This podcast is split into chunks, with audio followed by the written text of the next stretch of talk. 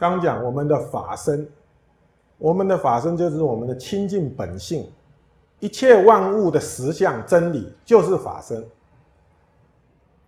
哦，所以诸佛同一法身。嗯，啊，有情无情同源种智啊。呃，有情无情，不管是有情众生还是无情众生，他的法身是一样的，同源种子，啊，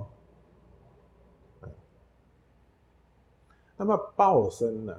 报身是是在这个再往下一层啊，就是我们透过修炼，对，刚讲法身是本质具足的，对不对？哦，它没有生灭的，本来就就在那里，本来就是这样子。我们本来就是佛，现在只是忘记了，不知道自己是佛，所以要修行。哦，要把这个清净心找回来。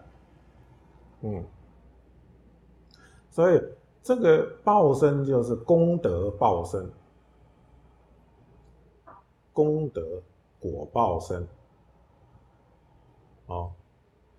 也可以说是我们的透过修行所成就的功德。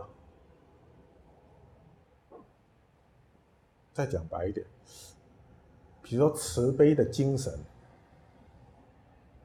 嗯，欢喜跟众生结缘的精神，持戒端正身心的精神，哦。哎，心能够极静安定祥和的精神，这些功德，哎，这都是透过修炼修出来的，对不对？嗯，这就是这个功德报身啊。那么有的这个功德报身有有。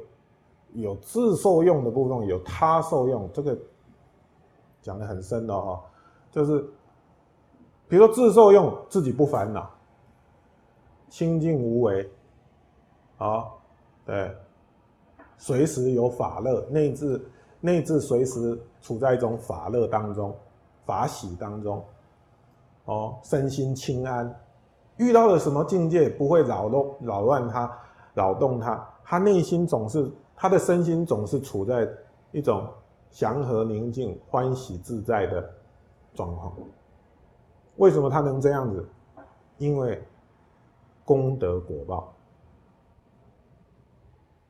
功德过吧啊